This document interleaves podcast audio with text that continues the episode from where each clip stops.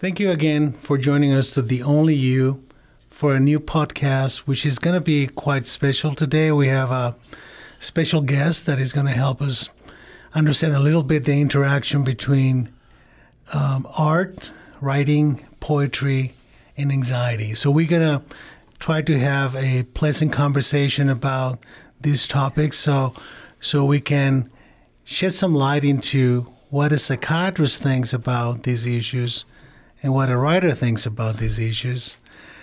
Hanif, welcome. Thank you for being with us Thank today. It's, it's really it's really a privilege for us to have you here. Of course, it's wonderful to be here. Thanks for having me.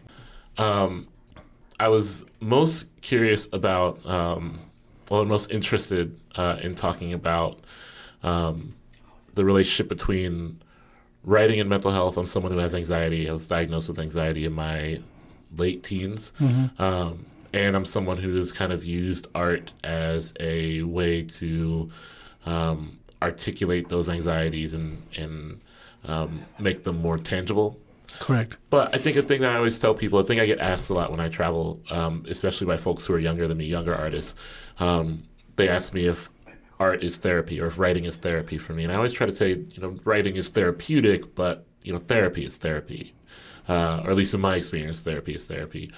But also, you know, not everyone can go to therapy. Not everyone can afford therapy. Not everyone has time for therapy. Correct. Um, and so I'm wondering if there are ways that you think art can be used as as something adjacent to therapy. Well, absolutely. I mean, if we are to understand anxiety, we have to understand what anxiety is all about to begin with.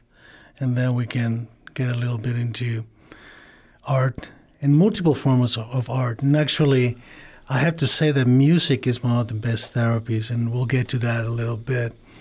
Um, anxiety is all about uncertainty, it's about fear and is actually genetically determining your brain uh, because we have to have mechanisms to protect ourselves. So, normal anxiety is adaptive, meaning if there's an animal in the wild who's going to eat you, you better have some anxiety, right? You have to have anxiety. So, when we talk about anxiety in general, we tend to talk about pathological anxiety, right? So pathological anxiety is too much, too often, and it affects your ability to function. So that's the difference between normal anxiety and pathological anxiety, right? So I'm sure that you have had experience like that in both ways, both normal anxiety that we all humans have, and maybe sometimes when you feel that uh, you're worrying too much to the point that your life changes. You decide to do things differently. Right. Yeah. Yeah, I think so. I mean, I think that, um, at least for me, I've had a hard time telling the difference between, um, or at least at this point in my life, I don't know um, what an anxiety list existence would even feel like, you know? Um, and so I do think that there's a, a type of pathological anxiety that kind of consumes your life until you don't really know um, what the other side of that is. You know, I know times where I'm feeling less anxious than normal, um, but I don't think I've ever had a day where I haven't been anxious at all. You know? Generalized anxiety disorder is what we call when you have pathological Yeah. anxiety. And it's basically the hallmark of it is excessive worrying. There's always something you're worrying about. And when you have had it for a very long time, that becomes your normal, right? So you're absolutely right. It is difficult to establish a baseline of no anxiety when you have had anxiety all your life. But it is important to understand that anxiety, even in pathological terms, is not always disabling, right? Right. So we learn to live with it. So when you were talking before about therapy, basically we develop our own ways of coping. Therapy in a formal way is kind of like a professional way to guide you into better coping or more adaptive adaptive coping.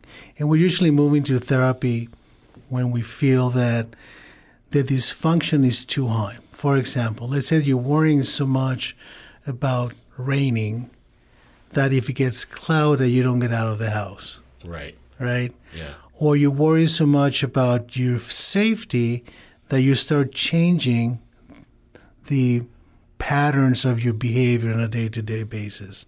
So, what happens with generalized anxiety is that if you don't deal with it, your life becomes very small because there's so many worries that you have difficulty expanding your environment. Because the opposite of anxiety is risk taking, right? Right. Yeah. So if you are to be taking the risk of doing something, whether it's physical or emotional or psychological, like like letting somebody know how you feel, right? That's a risk. And if you're extreme, extremely concerned about what other people are going to think, then it's going to be hard to take that step. And there's where you can see that therapy is not a dichotomy between coping and formal psychotherapy. Therapy is everything you do Right. to make yourself function better and make you more adaptive. Because at the end of the day, anything that has to do with mental illness really has to do with functioning. Well, I think all the time about um, so in my work, in my writing work, and in my artistic endeavors, I'm very unafraid of risk. You know, um, I think I have to kind of function that way in order to to continue to push myself as an artist and to push myself as someone who is uh, not stagnant, right? Who's who's kind of um, attempting to mine my gifts for what they can be best used for, right? And so I'm um, when I do get the question about writing as therapy, I am wondering if there is. Um, I'm always wondering if there's an upside to being not at all risk averse in my work, right? Um, and how that reflects on my day to day life when I am very where I am very risk averse. When I put the paper down, or when I walk away from this computer screen, or when I step off a stage, or whatever, then I kind of return to this. Um, normal of being extremely risk averse or kind of drowning in worry. Um, and I'm often wondering if there's a way I can bottle the energy that I bring to my creative work, or what what in me uh, fuels my creative work in a way where I don't feel um, worry. You know, I feel like I in in that bubble of creativity, I am less worried than I am in every other movement of my day. You, know? you see, you and I'm glad you use the word the bubble of, of creativity because next to the bubble of creativity, there's a bubble of misery, right? Yeah. And when I talk to my patients, actually, in general, about anxiety, I, I try to help them understand what is it like to be inside of the bubble of misery, right? And the problem is the longer you are in the bubble of misery, the more comfortable you are with the misery. It means that the misery, the anxiety becomes familiar and it becomes safe. So, in order for you to take a step out of the bubble of misery, you really have to take a risk. I mean, in risk of confronting your fear, okay, and learning that nothing happens. Right. And yeah. that and that is that is the most difficult thing for people to understand because we usually take risks hoping for something positive happening. And what happens is the only positivity that you're going to find over time is that you're not worried. Right. But Yeah. nothing else happens. It's not like you're going to get a prize for taking a risk, right? So it's all internal. And by practicing getting out of the bubble of misery, then you start taking higher and higher risks. And we're talking about very simple things, you know, like saying, I'm going to stay in the house because I'm worried that somebody's going to call and something bad may happen. Then you take this step and say, Well, I'm going to get out of the home and find out that nothing happens. Right. And the more you do it, the more familiar you are with the other side. Do you think too that this is a question of stakes? You know, like I think all the time about the stakes of anxiety and the stakes of worry. Um, I think that I am most creatively risk uh, desire I desire risk in my work because if I if I take a risk and it fails, I can just delete. You know, I can throw away whatever I'm working on and start again on something new later. Um, I think I have the hardest time, and I think a lot of creative people I know have a really hard time attaching the the stakes of creativity to real life, even if the stakes are adjacent or even lower. You know, um, because I worry about everything. I think I think a lot of people worry about everything. Um, but when I am writing, I'm not worried about making a mistake because making a mistake means that I just have to start over. And in that starting over, I might find something newer or better uh, to create off of. Um, and I often wonder about applying that uh, or telling myself that all worry is kind of a matter of where the stakes are at um, and adjusting myself that way. But I'm not sure that it really works the way I'm thinking of. It does work if you practice it enough. Meaning, the issue of learning to deal with things in a more adaptive way really requires that you feel comfortable with the risk that you're taking, right? So the stakes are basically a guide in terms of where you want to go with them. When you move it back to creativity, though, creativity is a very lonely process, Right. right? It's like, I guess, it's like getting pregnant, right? Right. Yeah. There's a whole process that evolves and grows, and then you have the final product, right? right. In that process, there are going to be ups and downs. There are going to be difficulties. There are going to be um, challenges. But at the same time, you need to understand that that's a, it's a very lonely process because I think in part you feel comfortable with your writing and creativity because you are comfortable with you, Right. right? Yeah. So you you are with you. So, something that we forget sometimes is that we don't think of ourselves as as individual beings that we are with all the time. And I like to tell people that you are with you all the time. You're the only person you're always going to be with. You wake up in the morning with you, and you go to bed with you every night. That's never going to change Right. right? So learning to appreciate you and your creativity and your values, okay, allow you to feel more comfortable with you. And that in itself is a good way to start taking risks because you're not taking the risk of exposing yourself, right? Or to take a risk of safety. What you're really doing is, I'm taking a risk with me. Right. Yeah. because I'm with me all the time. And I think that to some degree, the message that we consistently get is that we shouldn't be selfish. And we get confused between doing things for oneself and being selfish. Those are two different things. What, what's the difference between those two things? The different thing is that when you're doing things for you, you're building yourself up so you can give yourself to the world, right? Versus I'm taking something from somebody else, okay, for my own benefit. Right. Those are two different things. But we have to, in order for us to be able to give ourselves to the rest of the world, we have to make sure what we have to give, Right. right? And we have to build that. But if we, the message that we get consistently is empty yourself giving to others, and your reward is going to come from that. But we always forget to leave something for ourselves. And in, in a sense, that leaving something for yourself is part of your safety. Yeah, I think too. I mean, I, you know, me and so many folks I know, you know, I don't work like a, a nine to five schedule. I don't have kind of a normal, um, like I don't, and I don't leave my house to go to an office, so to speak. My office is sometimes uh, in my office at home, but my office is sometimes in an airplane, and my office is sometimes in a hotel room in the middle of nowhere. My office is sometimes on a stage in front of a hundred people or whatever.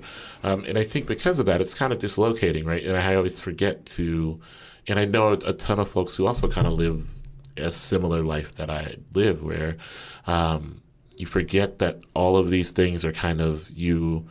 Uh, emptying a part of yourself to give to the world. But i you know i don't take vacations. I don't remember to take vacations or i don't think about these things right?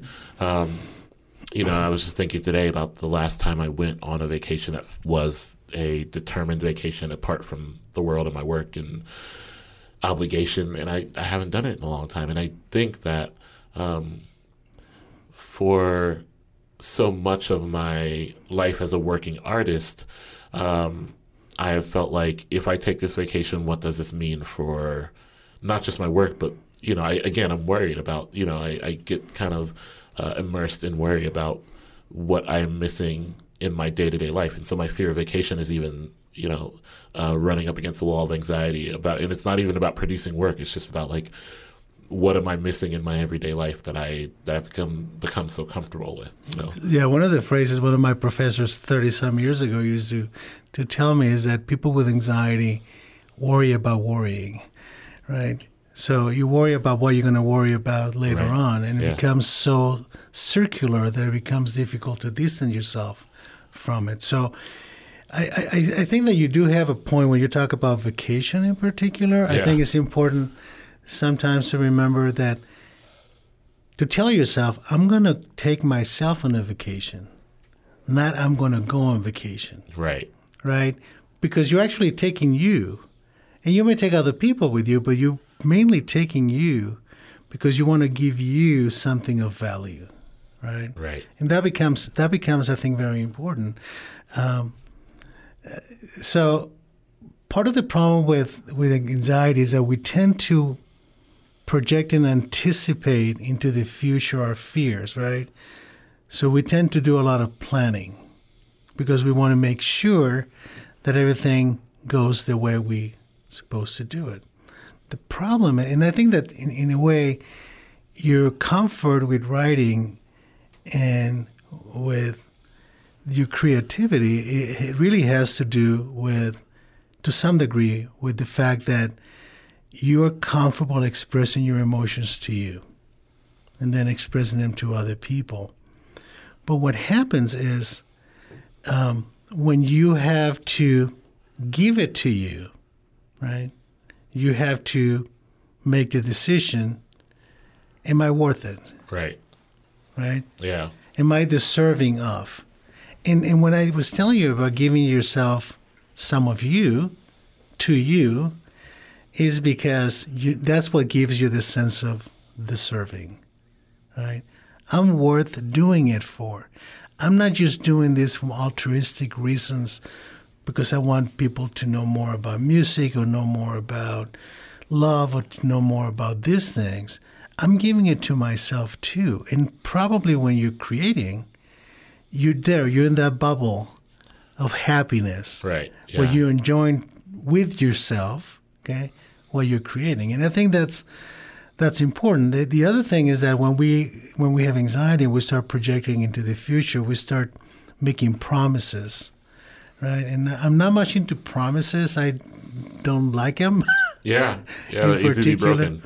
well, not only broken, but one of my I had a famous professor, Dr.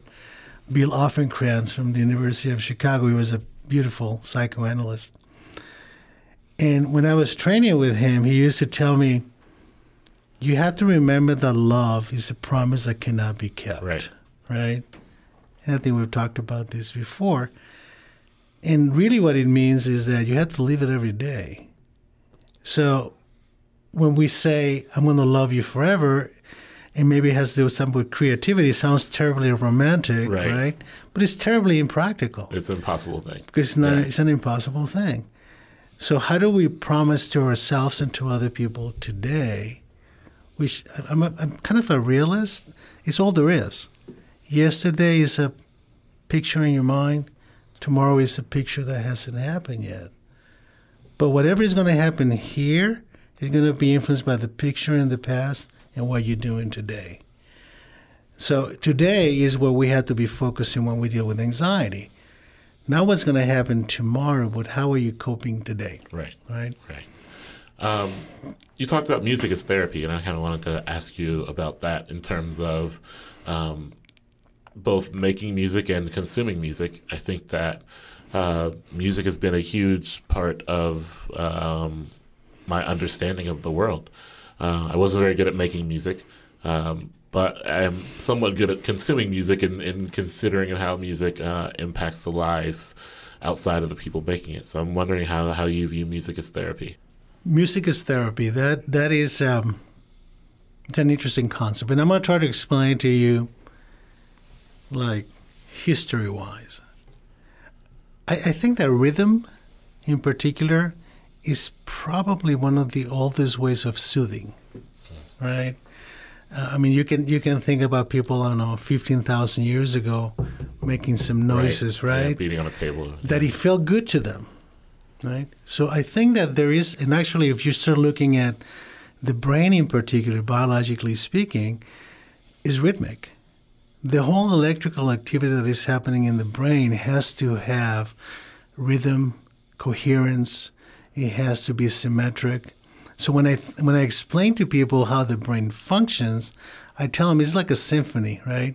In which different instruments have to be going in and out at different stages, different levels, different volumes, and all of that.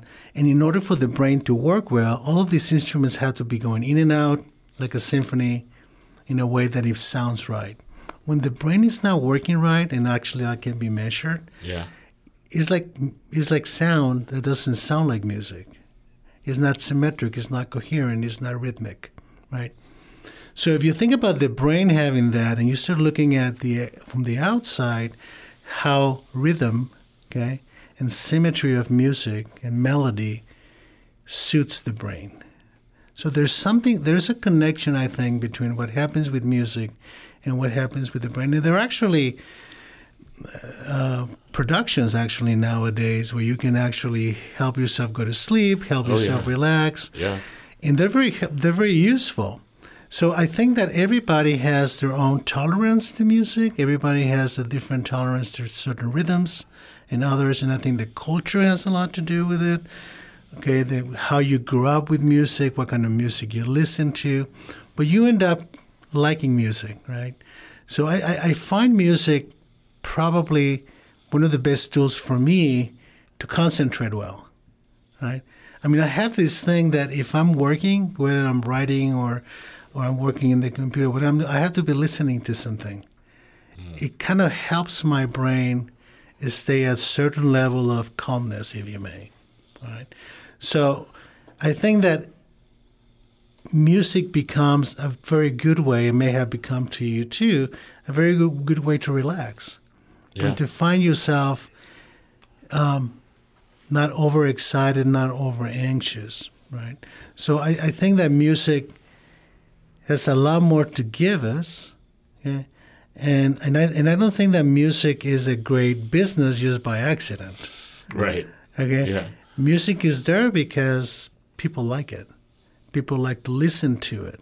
Okay, and it's not it's not just about commercialization. It's about what is happening when music gets to your brain, and I think that that's a very useful tool. What do you listen to when you work? What do you have on? It depends. I mean, I, I like to listen to my old music, both Spanish and English, and it can go anywhere from mariachi to Pink Floyd, right? I mean, Yeah. it, it, I have a very wide range of music that I like, and, and I think there's also a connection between music and mood, right? Where is your mood at at certain points? Is going to dictate what kind of music you want to listen to. Of course. What do you do as as someone who spends a lot of time in this world of of um, getting people to or trying to motivate people to worry less or de-stress or um, you know get to the heart of what their best selves possibly could be? Uh, what are the things that you do to de-stress? And like, where does the you know where does the doctor go to find healing? Wow, that's that's quite a question. Uh, of course, during our training, we had to go to some degree of therapy ourselves. I don't know if that happens anymore. Excuse me, in in psychiatry, but back in the day, we're talking about seventies, eighties. There was a lot of participation um, and, and, and I found that therapy very useful for me on a day to day basis. Uh, I try to, I move away. I mean, I, I, I go to the beach and, Yeah, you know, I, I tend to, I tend to enjoy solitude. Solitude for me is important. I don't have a problem being with me. Uh, it's a little dangerous because then you forget that there's a world out there, you know, that you have to be yeah. part of. Uh, but uh, I'm very comfortable with myself. Uh, and I think that sometimes that becomes avoidance, you know. So you have to be able to recognize at what point you are enjoying solitude and at what, at what point you're avoiding the world in Right. general. Uh, because of my work, I'm not allowed to get disconnected too much because I have to deal with people and emotions every day. I think the challenge for me is um, when when I'm dealing with something very emotionally loaded, and then you start finding yourself being connected to that pain, and how do you have to deal with that? Sometimes you have to talk to a colleague or, or discuss those things because there's situations where you're dealing with significant trauma or significant emotional pain or things that remind you of your own pain, right? right? Because we all have that. And then we have to to learn to cope with that. Right. Yeah, I think. I mean, I've gotten, I've had to get comfortable with solitude, particularly this year because I'm on the road a lot, and I'm mm-hmm. all, you know, I'm, I'm often in hotel rooms alone, and I'm often, you know, spending a lot of time alone. And I think, um, I'm wondering if you if you think that there is a difference between um, being alone and feeling lonely. Oh, absolutely. And what the, what's the difference? Absolutely. Uh, feeling lonely actually reflects that you're missing something, that there's something in your life that you are hoping for or missing, right? Uh, and usually loneliness comes associated with other emotions. Right. Yeah. I mean, I think that um, oftentimes, like you said, being okay with isolation, being okay with yourself, really, I mean, goes hand in hand. Um, and I think it, I always think it took me such a long time to, to understand that or to get to that point. Um, what are some tips you have for people who are, or maybe looking to become better with isolation? Like for me, um, it was just a practice thing where I uh, had to be alone so much that I had no choice but to become comfortable with being mm-hmm. alone, right? Um, and I became I, be- I, came to celebrate these moments of isolation or mm-hmm. these moments of, um, you know, it was a chance for me to uh, read or just really take in the silence. I mean, we have a dog now, so even when I'm alone, I'm not alone. It seems, but still, uh, what are some what are some tips you have for people who are perhaps um, struggling with with isolation or celebrating isolation? you know, if you're celebrating, is not isolation. I guess that's probably true. Yeah, it is solitude. Yeah. So you you have to ask yourself, am I where I want to be, and am I enjoying myself being where I'm at? You mentioned a dog. I think the dogs are fabulous animals to help you with anxiety and companionship. Uh, they're very perceptive, and and they kind of recognize your moods and your emotions. So having a dog, having a pet, it becomes a very useful way of coping with anxiety and depression and, and so on. When you when you are depressed, when you're sad and you're in a negativity streak, you know, in terms of your life, it feels different than solitude. It really feels being depressed feels like having the flu without a fever. Huh, yeah. You're tired, you're unmotivated, you're achy, you sleep too much, you sleep too little, little you eat too much, you eat too little, you know, people bother you. Yeah. So that state of mind is very different than the joy of being alone. Right. Right. So when you have those symptoms and you have them for a period of time in so much intensity that you don't want to get out of the house or you start feeling so down that you think that life isn't worth living, then you have to say, wait a minute. Okay, this is not right. This right. is not me. And the problem is that you start because of the negativity associated in your mind with depression, you start thinking, what's wrong with me? You know, I mean, am I defective? Is there something wrong with my character? Is, am I a worthwhile human being at all? And that's that's a very stinking thinking, right. if you may. Yeah. You know, yeah. that you're still going downhill in the path. That in my business, um, that's where we see the patients most of the time. Right. Um, with with art and with artists, how do you um, encourage artists to find a release or something pleasurable outside of their art? You know, um, because I think for me it's easy to just say, well, I love making my art, and so I'm going to just spiral into this because it brings me this immediate pleasure. Um, the problem with that, and I think it's not now, but in my younger days of of art making, um, you know, I would use the art as a sole the sole therapeutic thing that I had, where if I was feeling down, I would just create. Uh, and you know that would lead to some habits of just like staying up all hours of the night working and not sleeping so feeding into some of those things that you were talking about right like not realizing that i was actually depressed and just trying to work my way through it but still um, dealing with all those symptoms, uh, symptoms of depression um, so i'm wondering if you have any thoughtful advice for artists um, struggling who are um, using just their art to cope? Is there another way out of that, or is there a better path? Well, you see, in my experience, and I've treated artists in the past, uh, painters, writers, you have to separate those artists that have a mental disorder, like depression, okay, bipolar disorder, and so on, from the ones who don't. Because what happens is those who have a mental disorder may be utilizing the art as a way of coping with their mental illness. So you're gonna you're gonna actually perceive their art. Okay, you're gonna perceive their mental illness in their art. Right. Yeah. See the art through the lens of the yeah. Exactly. Yeah.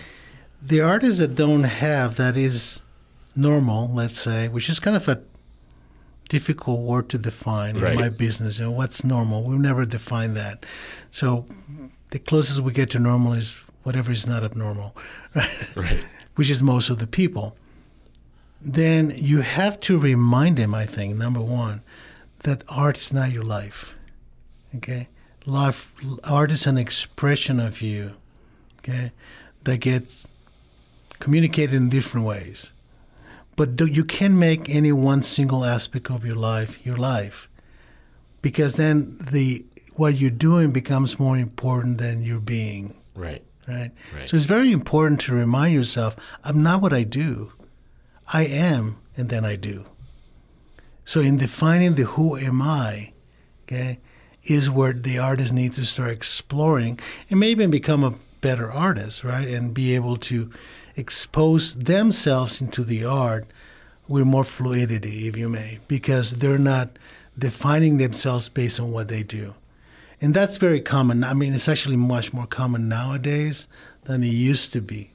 Okay, uh, I think there's a lot more pressure for the artist on producing, okay, on doing versus being, and there's got to be a balance, right, between those two. Because I treat kids, and some of these kids are very artistically talented. Invariably, when I ask a kid, ages 12 to 18, what makes you valuable? the invariable answer that I get is I'm a good painter. Mm-hmm. I'm a good writer. I'm a good singer. But so wait a minute, but who are you if you don't have that? Right. They cannot answer that question. Do you think that's hard? It's hard for artists to answer that though, because we are we live in a society that's so dominated by um, a a hunger for production, right? So if people don't produce, they don't feel worthwhile. I, I say this is someone who, um, as a 16 to 17, 18 year old, definitely thought that my main worth was at that point sports. You know how how good I was at sports, and I think um, early on in my art making life, I definitely thought my worth was tied to not just what I was producing, but how frequently I was producing art. Now, you know, I'm older, I've got more priorities, and I have, but but I, I think that. Um, you know, it's hard. It can be hard, I think, for an artist or anyone who's creative um, to kind of get to the core of who they are and what their core values are, what they bring to the world beyond what they produce. When the world is kind of leaning on them to produce things, to make answers for problems they didn't create, or uh, to be in conversation with with you know like a, a larger, more difficult thing than what they're trying to do. I, I, I think it would be extremely easy to say don't pay attention to the demands the world is putting on you. And there's, there's got to be a balance. You know, you have to produce if you want to support yourself, right? Right. The problem is when you start defining production, okay, as my value as a human being, right? So it becomes a little more difficult, okay, in that sense, to define yourself based on what you do. So let me let me try to explain this to you. In in reality, um, when I ask a kid or an artist what makes you valuable, what I'm asking is, uh, what drives you to do what you do, right? Yes, you have to produce because you have to eat and you have to have a job and you have to support yourself. And the world is going to be demanding more and more of you. But what drives you to do what you do is the same as what makes you a valuable human being. And the answer is in the question your values. So, what are your values as an artist, right? What are the values that drive you to do what you do? I know, your ability to be caring and loving and kind and compassionate, and industrious, driven, understanding, empathic, sympathetic, all of those things. Because what happens is that the artist ends up feeling they're not worth anything if they're not producing. And you have to remind people you're valuable because of who you are, because your values define you, not your doing. When you fall into the trap of believing that you are worth what you do, then you're worth nothing when you do nothing. Right. Right. Cool. That is all I had. Okay. Questions wise. Thank you very much. It's, it's really been a pleasure. This has been great. Really, maybe we should do it more often. We maybe we can talk to some other topics. But it was a it was a pleasure being with you, Hanif. Thank you Yeah. very much for your help. Thank you, Dr. Thank you. Thank you. And thank you to all of you for being with us again today. I'm sure this is going to be an enlightening um conversation for many of you, and uh, we hope that you can uh, connect with us. Go to the website, subscribe to our podcast, and we'll stay in touch with you with the next one. Thank you.